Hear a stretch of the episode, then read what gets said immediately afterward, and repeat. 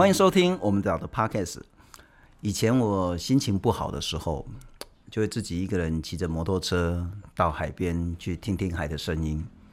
后来我女儿心情不好的时候，我就跟她说：“哎，如果你心情不好，爸带你去海边走一走，而且心情就会变好。”可心情快要变好的时候呢，靠腰这么一个浮球，嚯，那么多垃圾啦，还是什么塑胶，甚至什么玻璃啦。铁钉啊，什么有的没有的，本来心情快好的时候呢，心情又变得很差很差。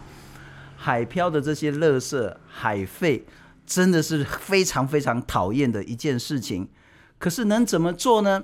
今天我们要来到澎湖一个很特别的地方 ——O2 海漂的实验室。那这个地方其实让大家有很多不一样的思考。除了很讨厌这些。海洋上的废物之外，诶，我们还可以做什么？欢迎 O Two 实验室的负责人唐彩玲，唐唐你好，你好，大家好。诶，大家都叫你唐唐嘛，哈。对。可是你不是澎湖人。对，我是桃园人，但是现在算澎湖人了啦。哦，你来这边已经多久？如果定居的话是七年。大老远从桃园跑来澎湖干什么？其实我以前是第一次毕业旅行来澎湖，第一次来就爱上这边，觉得说。我根本不用出国，澎湖就有像马尔蒂夫一样漂亮的海水啊！所以后来每一年就会来澎湖旅行，然后就认识了非常多的澎湖在地的朋友，觉得哇，澎湖人好热情哦！然后这边又有好多好多可以拍摄的素材，就像我的第二故乡一样。你以前的工作是摄影，对啊，所以你工作的关系也会来到澎湖。对，我刻意的，因为我觉得我很想要介绍这个小岛给很多。客人认识，所以我婚纱旅行，我就会建议大家，哎、欸，要不要来澎湖？我带你们深度的玩玩这个地方，然后我们顺便拍婚纱。不，很多台湾人来澎湖之后都屌呀，然后因为澎湖的海跟土有那个磁性粘性，把人家粘住。对。但粘住之后，也许你是做生意，也许你是继续拍照，嗯，但怎么会来 拍谁啊？比较不礼貌，搞乐色呢？其实这这个很奇妙。当时一刚开始，我只是来澎湖开了一个小小的摄影工作室，卖我这些年在澎湖累积的影像，就是做明信片。可是也因为这个原因，我从一个游客，从摄影师，可能短暂的居住在澎湖，后来变成长期住在澎湖之后，我眼睛看到的东西开始不一样。以前常常拍照的海边，其实就在我的工作室旁边，然后。以前看到的都是碧海蓝天白沙，uh -huh. 住在这里开始，我可能两三个小时都在沙滩上，比较能静心坐在沙滩上看看，觉得哎、欸，为什么沙滩上都是垃圾？我以前从来没有感觉。摄影师啊，我一直觉得我们是靠天吃饭的，因为要有一个很美的环境，uh. 我们才可以有这么好的美景可以拍照嘛。然后，但是我看到我那么喜欢的一个岛，然后我看到我那么爱的大自然在。这边受到人类的伤害，然后我觉得身为一个小小的人类，能做的就是捡垃圾啊、嗯！我能轻易做到的就是捡垃圾。不过，也许听 Podcast 的听众朋友稍微听我描述一下哈，这是一块很漂亮的一个板子，那上面应该是澎湖很美很美，让人家非常宁静的一个晚霞，但是看起来就是让人家非常舒服的一件艺术品。你跟我讲这是垃圾。对啊，他真的就从海边捡来的木板，他可能也许前身是船上的站板。嗯哼。对，然后像这个绳子啊，很多出自于就是渔网上面的绳子，然后我们把它抽丝解一丝一丝，因为渔网绳子本来很粗嘛，是解开以后，它其实就很像颜料一样，它其实可以彩绘这块板子。所以通通都是在海边捡来的这些对漂流的垃圾。对。这是一块了哈，那另外一块还有是，我觉得其实色彩没有像刚刚那样子那么的鲜艳，嗯，或者是美丽，嗯，但它其实又有一个很特殊的一个意境，这应该是这是海豚，海豚嘛哈，我没有拿反嘛哈，对，一只海豚，那一样也是。海上漂流的一个很简单的木头，对，而且就是漂流木板嘛。然后它这个连它的挂绳全部都是海洋垃圾。然后这个很多人会觉得说，为什么渔网的绳子有这么多颜色？但真的就这么多。可是，一般的人可能进滩的时候，他只捡到绿色。但是，因为我们几乎天天都在海上捡垃圾，所以我们可以捡到很多人看不到的东西。不，你怎么会想到说把垃圾变艺术品呢？其实当时启发我的是几个玻璃瓶，因为在海边捡到玻璃瓶的时候，我觉得，哎、欸，这个好像台湾没有、欸，哎、嗯，而且它洗一洗很干净之后就插花，好美哦。我觉得这个东西我光洗一洗，应该就会有人喜欢，有人想要买。是，所以我觉得海上我们在近滩的时候，垃圾不一定只是垃圾啊，它都是宝物哎、欸。只要你有眼睛，可以睁开看到它的美。我比较怂一点，这个是哎、欸，这个麻将是 马丘利亚了哈。那这象棋的象，听说你从海上已经可以捡到。一整副来自世界各国已经拼好的麻将跟象棋了。其实两个都很还正在努力中。嗯，我们希望这是我们的终身志愿，就是想要在这一辈子里面可以收集一整副完整的麻将。然后，其实台湾各地的朋友啊，有收到我们这个讯息，嗯，他们不管在台湾的哪一个角落捡到麻将，会送来给我们呢。我们甚至最远收过香港的朋友，在香港进摊的时候，然后他来台湾玩的时候。送了一颗给我们，现在还没有齐。我挑的是说还算是四四方方的，然后我刚看到还有一个整个已经几乎是变鹅卵石的那个样子，那还看得到图案。换句话说，这可能漂流了好几年，然后撞来撞去，撞来撞去都磨损了。台湾的整个台湾海峡虽然旁边是中国，对，可是你在澎湖可以捡到全世界这些海漂的废弃物，大概。东亚、东南亚、东北亚是我们在洋流啊、东北季风的走向可以捡到，但是我曾经有捡过西班牙的矿泉水啊、中美洲的橄榄油瓶，然后波兰的洗发精。但其实我们去研究那个海流，照理来说，欧洲的比较难过来，所以我们其实推测应该是台湾海峡上面船运，然后就国际的航班嘛，是往下丢的。不过这样人家更讨厌的一件事了哈，这一个。呃，全台湾特别在澎湖，到处都是这个浙江的浮球。对，为什么？其实我们澎湖会见到这么多，真的是因为东北季风的关系，因为我们东北季风很强嘛，然后吹过来。Uh. 但是其实我有我有大概去问了一下中国的朋友。这个东西到底使用在哪里？因为其实台湾各地我们有去问过渔民哦，有没有人在用这个浮球？因为它也许是生产在浙江，可能全世界都有。对，那你讲不？就咱台湾自己的啊。后来我们其实有问过澎湖在地的渔民，他们说大概二十年前的时候，澎湖有人在用它，但是它的品质比较不好，容易在海上脆裂。哦。所以台台湾近年都没有人用过。然后可是其实中国沿海在。舟山群岛以北蛮多在使用这个东西的，是对，所以我们是推测它应该就是因为它是绑在渔网上的吧，可能那个绑法不不是很牢固，就很容易松脱。嗯，对。我如果在海边，在澎湖这么漂亮的海边看到这个，我心情会很不好，很不好。真的。可是你可以让它变成让我心情好一点点的东西。其实这个就是我们在讲的优美的垃圾话。优美的垃圾。因为其实我一直觉得澎湖是是一个很休闲、很舒服的地方。如果假设人家一来，我就跟他说：“哇，我们海边好多乐色，我们一起去捡乐色吧。”大家拒绝我，跑走了，耳朵关起来了。那我们先把乐色变漂亮。大家会觉得，哎、欸，这是什么？好漂亮哦，好可爱。好，那我刚应该要重来，观众朋友把这一段呢先 hold 住一下。哦、oh,，我刚不要先让大家看乐色，我应该要先看好看的，看艺术品这样子。是哦，这一条好漂亮的鱼。对，先不要看下面了哈。哎、欸，浙江，还是浙江、啊？但是比较一下，不比较不知道，一比比较吓一跳了哈。这个东西可以变成这样子。对，其实我们当时为了它想破脑袋啊，因为。其实，如果大家有去海边看过浮球的种类，其实很多种，有的圆的嘛，uh -huh. 很可爱，有两个耳朵，它本身就很像一个猫，就很可爱。可是你看哦，这个长长的。一条状，那时候剪的时候就觉得怎么那么丑啊！Uh -huh. 然后我们那时候都没有人想要改它，因为你就觉得它实在是太丑了。我宁愿去改圆形的浮球。可是后来越近滩越发现这个问题实在太大了。所以下次如果来澎湖玩的时候，或澎湖自己在地人就跟着糖糖去进滩，嗯，你就可以捡到很多这种很讨厌的浮球。对，但你可以把它变成很可爱的鱼。对，我们可以把你让教你怎么把讨厌的东西变成你喜欢的东西。不，还是谈这个浮球了哦，还有 我。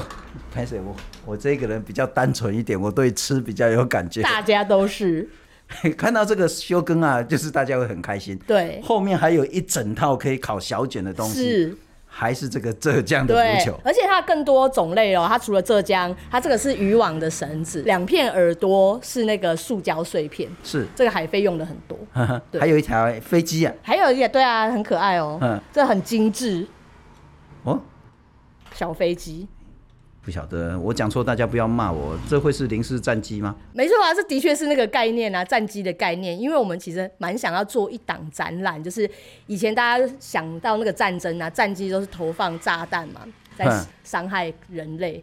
但是现在的人类也在投放垃圾炸弹进到海里，所以我们就想要做这个很多很多战机飞在天空，可是下来的全部都是海洋垃圾。以前是国家跟国家的战争，嗯、现在是人类丢垃圾，跟大海、跟自然，嗯、或是跟人类继续战争这样子。对，是。嗯，那你看到这么多这么多来自于浙江的浮球，我们有办法去跟中国政府、去跟浙江省政府，或是去跟谁说？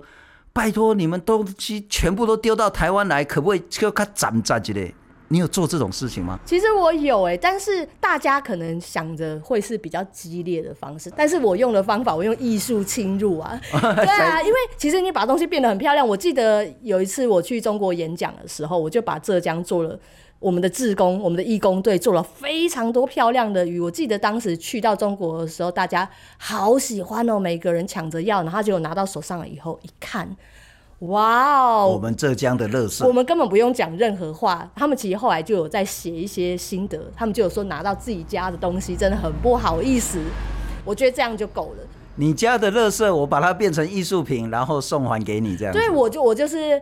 用这种比较缓和的方式去告诉他们的人民，这个行为其实不是中国才有，嗯，台湾自己也有很多很多好片的垃圾，所以我们看到垃圾的时候，也许捡起来思考一下，行动一下，嗯，整个环境就会更好。哎、欸，不过我刚刚看了哈，我真的还是以吃喝为主，那个叫做国际的饮料吧，对。什么意思？因为我们澎湖真的会捡到非常多国家的海洋废弃物，哎、欸，可能就是海漂过来的。然后它这我是里面现在有南非的啊、韩国的啊，嗯、然后还有中东啊，然后美国啊，然后而且他们都没有被开过，就是里面都有。哼，对。然后很多人都问我们说，你们要不要开箱喝喝看？我管木了。我们真的有喝过，真的吗？因为它一次飘来了六艘。就是雪碧，然后上面写的就是南非，然后很多人说哦，南非应该还可以吧。然后我们有那个义工队的朋友，真的就开箱，蛮好喝的啦。没有拉肚子哦？没有。好，那我要郑重介绍一个，呃，刚刚我说那个非常漂亮的艺术品之后，我觉得这个应该是更经典了哈。这个应该要进博物馆的这只龟。我不晓得这是什么龟啊，哈，也许是绿绿蜥龟，也许是什么龟的一个原型。呃，这个应该叫做未来的机械龟。对，它是机械海龟，没有错。哎、欸，这不是安内鸟，这看起来，当然这个安全帽应该也是海边捡的。对，全部。啊，这些什么螺丝啊，这些有的没有的。噔呢，哎，我可以不掉冰啊，噔呢。海龟的那个内部长这个样子，对，因为就是我们的艺术家海龟哥哥啊，其实男生的心里都有一个机械魂，喜欢什么机械兽啊，那他自己又很喜欢海龟，所以当时我先捡到了这在海边捡到这个白色安全帽，我就问他说。好像海龟的壳，你要不要做一只海龟？然后于是我记得这一只海龟做了蛮久，至少有半年以上。因为我们不是马上就做起来，因为其实如果你有仔细发现，海龟并没有用任何的胶，它的东西都是卡上去的。是，其实我们要选到那个，就是在等你这个海费卡这个位置。所以，我们其实透过每一次的净滩，捡到小零件就收起来，然后海龟就会拿来这边组合一下，哎、欸，可不可以？哎、欸，有嘞，就是它了。那其他地方可能找不到适合的元件，就一直空着。Uh huh. 然后这一只机械海龟有一个操作它的机械兽，这里是操作台，是它这里是一只三眼怪，然后它的那个防护罩还是一个蛙镜，uh huh. 在海边捡到的蛙镜，再打开，然后这里还有一个虎标万金油，所以很很可爱、很酷的一个作品。不过现在有多少人跟着你们这样子？是每个礼拜都去进滩吗？我们大概我们有一个海漂义工队的组织，在网络上报名的有大概五十几个人。海漂义工，艺术的艺哦，嗯，不是志工那个艺啊，也是啊，其实像志工，但是他做艺术。对，然后大概平均每个礼拜都会出现的朋友，大概落在十个左右。哎、欸，那蛮厉害的呢，啊、十个人，那十个人每个礼拜都去，就差不多。对。那网络上有多少职工？网络大概五十几个。哦，五十几个。对。不，那大家的那个想法是什么？就是其实说实在，在海边要捡这些海漂垃圾很辛苦。嗯。打礼拜来，嗯，为了什么？其实哦，我们的净滩。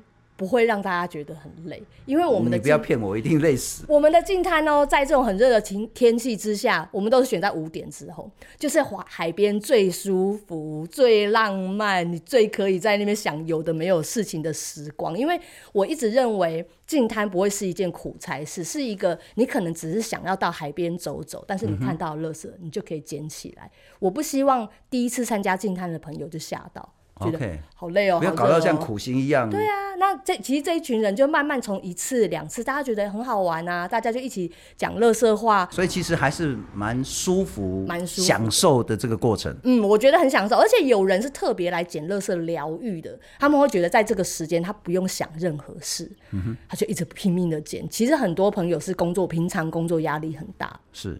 是是，哎、那可是在地的，因为自工是都是在地的吗？还是说有一些是台湾过来的？呃，其实大概有七成左右是。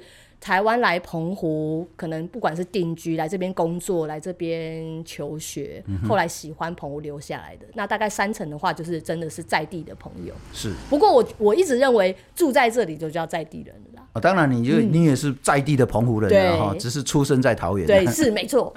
出生桃园的在地澎湖人。对对对对。那出生在澎湖的在地澎湖人，湖人又怎么样看待你做这些事呢？其实。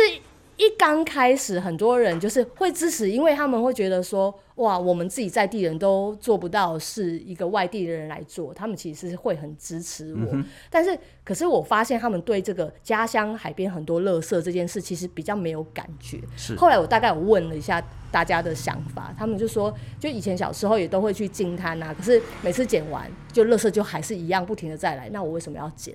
后来大家就开始有点就放弃了。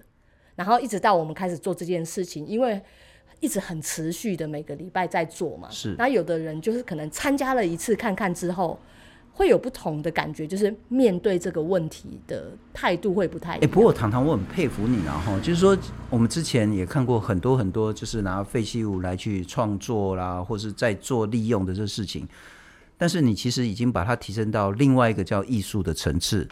不管之前在澎湖办的这个地景艺术节啦，嗯、甚至我们刚刚有经过像是那个澎湖机场的那个橱窗里面，也有展示你的这些作品，嗯、然后包括说你跟其他的这些艺术节或者是活动的合作，那个东西为什么你是从小就有这个艺术创作的天分？可是你之前不是拍照的吗？我其实从小就是对美术啊、美劳超级一窍不通，而且非常排斥的人。然后我都说我的。手只能按快门，其他都不能做。对，这真的是我一刚开始做，应该就是我的人生前半段都是处处于这样的阶段。嗯，我我记得我自己小时候，我就说我超会素描的，哦、我素描真的很厉害，超强，所有人一看都知道我在画什么。为什么？那 不是要画橘子、芭乐、香蕉吗？我又画一个圆的，上面写橘子；长条的上面写。我们可不可以学起来？我真的没办法画，你知道吗？所以每次叫我做什么 DIY 啦，做什么什么首创啦，我讲打死不要，因为我干嘛自取其辱？可是你你怎么可以跨过那一条沟呢？其实你刚刚形容的，我觉得我们好像哦，我以前也大概类似这样，但是。我觉得海漂实验是一个是一个非常奇妙的地方，就是我们开始把海废收集起来的时候，会有这种设计艺术领域的人自己靠过来，因为他们从来没有碰过这样的东西，就我们反而变成了一个大宝库。他只要坐在我们工作室的桌上，就有取之不尽的素材。然后开始一刚开始，其实我是看着身边的朋友开始在改造，然后我就看到说，哎，就在这个。漂流木上面动一点手脚，哎、欸，就变成这么漂亮的东西。我就有思考过，我要不要来自己试试看。结果我就看我朋友做了半个小时，然后我做了三个小时，可是毕竟还是做出来了，而且还被卖，被人家买走了，我好开心哦、喔！我觉得从那个时候有有达到一些成就感。是，然后后来就有点慢慢慢慢练，我就慢慢用时间跟你磨嘛。然后，而且后来开始发现说，把废弃物变成大家喜欢的东西，超级有成就感。嗯、我觉得来源是在这边啊。哎、欸，那我问直接一点了哈，啊，要靠什么生活？其其实前半段真的很辛苦，前面的三年海漂都是没有办法租房子啊，因为怎么可能有租金？我们可能一个月以卖这些创作的收入，再加上我可能偶尔可以去学校讲一些讲座，嗯哼，我记得不到两万块。一刚开始前面三年大概都这样，一个月收入不到两万，应该不到。然后所以就是我的，我都尽量把我自己的开支减的很少，就像我在澎湖啊。也没钱租房子住，然后就是在地的朋友，他说：“哦，我家有个空房间给你住。”然后我没有机车可以骑啊，我们家有一台没有要用的车啊，借你骑。然后我就是觉得澎湖人对我很热情，然后我也觉得我唯一能还给这座岛的就是，我就努力减，然后努力的让这件事可以被改变。不过很重要的是说，除了创作之外了哈，其实你也算是跨域跨界。像我知道说在海滩去做什么浪花的野餐，野餐，嗯，谈一谈这个东西，就是说那个模式，从啊、呃、我们在意海上的这些废弃物，到利用海废作为艺术创作，再到那种跨域的，嗯，跟观光结合，嗯，嗯其实最主要一个点就是落在我自己太喜欢玩了，我其实本来就很喜欢各种各样的活动，然后再加上，其实摄影师的眼睛其实喜欢看美的东西。然后我就觉得说，大家来澎湖喜欢漂漂亮亮的拍照打卡，那我就让你漂漂亮亮拍照打卡，高兴到爆。但是在做这件事情之前，你可能必须要借我一个小时，跟我们好好的进摊。这个是我们在做浪花野餐、静摊野餐的由来。我用。一个很美好的餐桌吸引你来，我也不要你太累，我也不要你太晒，你只要带着你的小朋友，可能坐在沙滩捡个半个小时。我希望大家可以透过这一段时间，好好的去看沙滩里面究竟有什么东西。然后很多人就有参加过这种近滩野餐的朋友跟我反映啊，他以前从来不会这样好好看沙滩的垃圾，就就透过这样的活动。跟他的小朋友一起在数，哇，原来吸管这么多，汤匙这么多。Uh huh. 后来他们竟然改变了，他们是开小吃店的。后来他开始改变了他们小吃店的外带模式，是，就是可能把塑胶袋拿掉了，就慢慢你会看到一些参与活动的群众从自己生活中改变。那我也跟你讲我什么样的改变。我今天其实要来澎湖的时候差一点迟到，嗯，主要说啊，东西都整理好了，说哇。我环保筷忘了拿，哇哦！你要赶快再回去拿一下环保筷。说啊，以前我都讲啊，那免洗筷要这样方便，你找环保环保筷几被重了。可是其实你自己也会有很大的改变，就是说看到这么多这么多，明明自己可以收起来的这些垃圾废弃物，结果是乱丢，然后从浙江，从也许很多很远的地方飘到台湾的澎湖来，你就会觉得说，那我可不可以不要做这种事情？改变了什么？你在澎湖七年做这种海费创作，至少对澎湖改变了什么？我我自己重大的改变，当然是我的生活消费习惯其实被影响很大。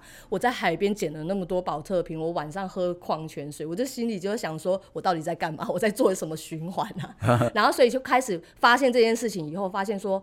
既然保特瓶这么好被回收，为什么海里这么多？所以代表这件事情是有问题点存在，我们可能制造太多了嘛。所以我开始从，我记得应该从一五年就开始，一五年我就几乎不不怎么用保特瓶，然后买饮料的话都是会用自己的杯子啊。嗯、然后后来现在就进化，就是。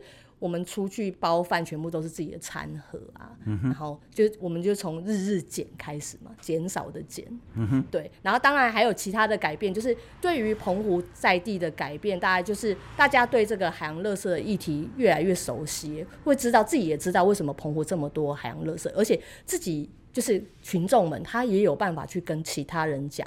现在的状况是什么？然后，并且可以从自己的生活习惯开始改变。而且，以前澎湖沙滩的垃圾量真的非常非常的大，不是靠几个人就可以捡完的。但是这几年，就是这个议题，就是有散布在每个人的心中。现在海边真的很干净。欸，所以你们有一副对联叫什么？日日减不如日日减，这样子。对啊，日日减不是唯一，第一个减是捡垃圾的捡。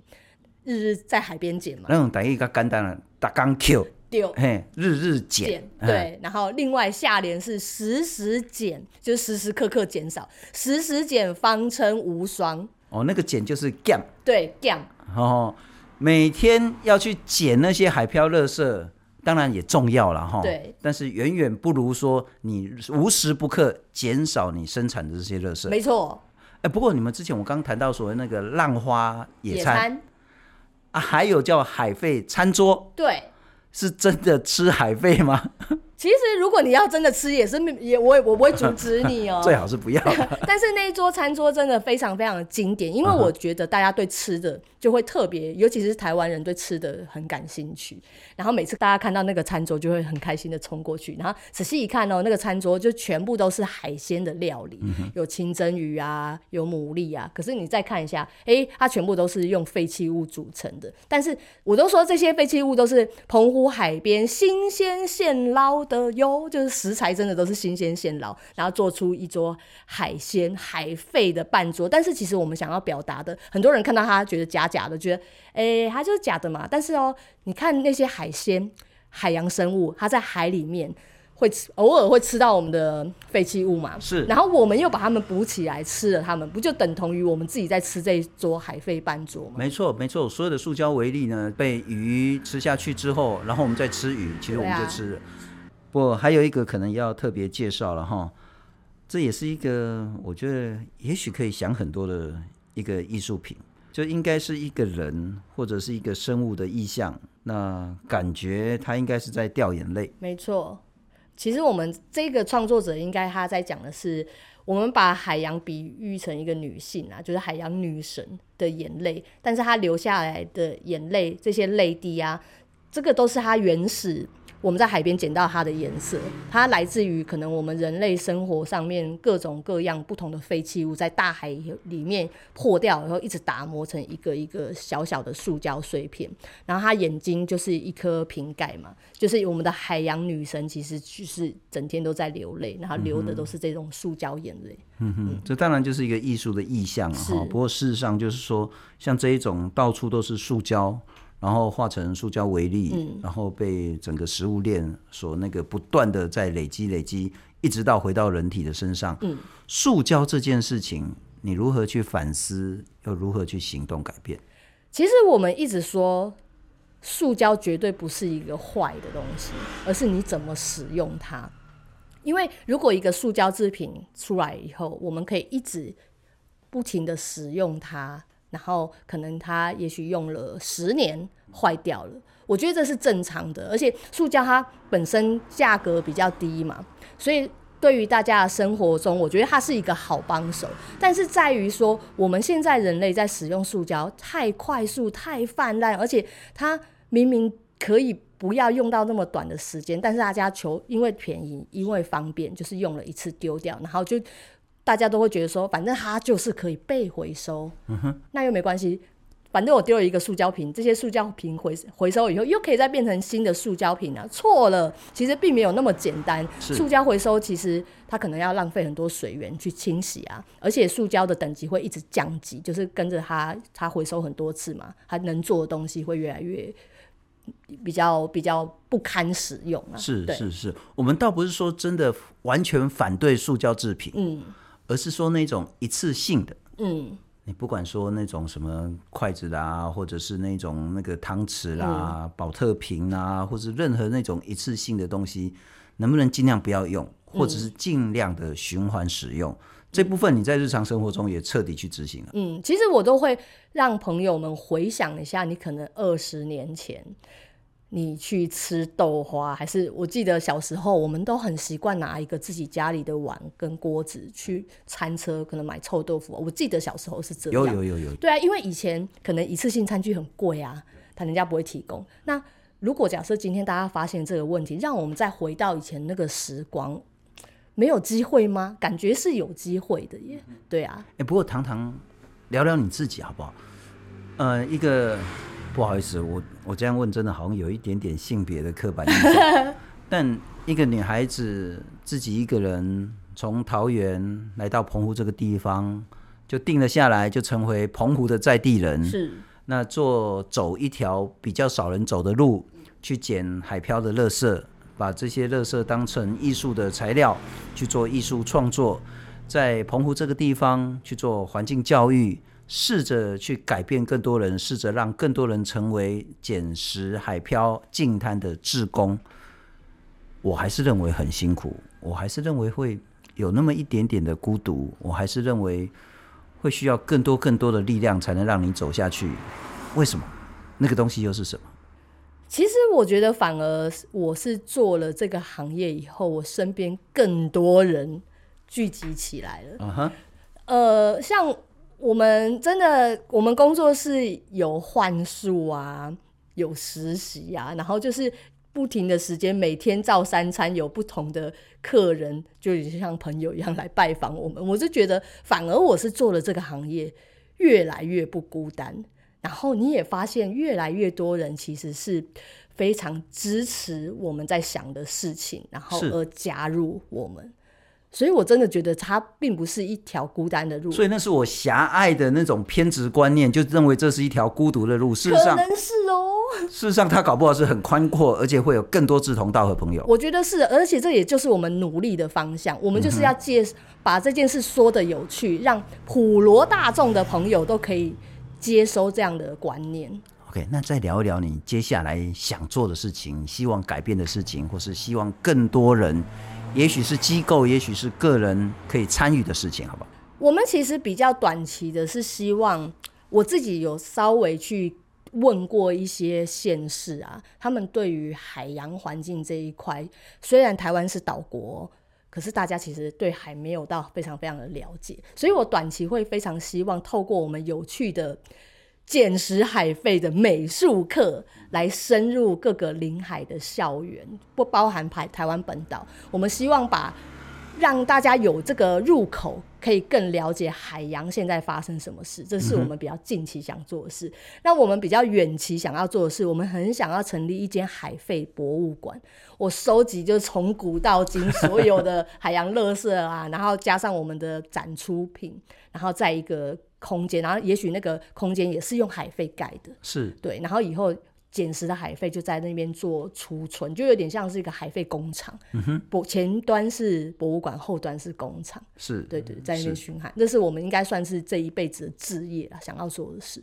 不过从堂堂，我其实在思考，也许大家如果有兴趣的话，可以跟我一样，看到垃圾的时候，心里先不要有那种非常厌恶的感觉，也许想说。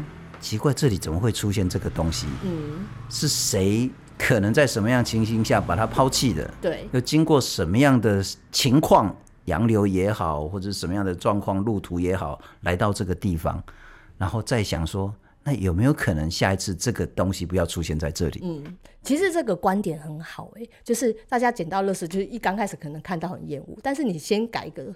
方向捡起来，你看一下它从哪里来嘛，嗯、然后你也不会觉得很好奇嘛？假设例如说你在海边捡到一支牙刷，嗯，牙刷从哪里来？想一想啊，其实它蛮有趣的，海飞的旅行。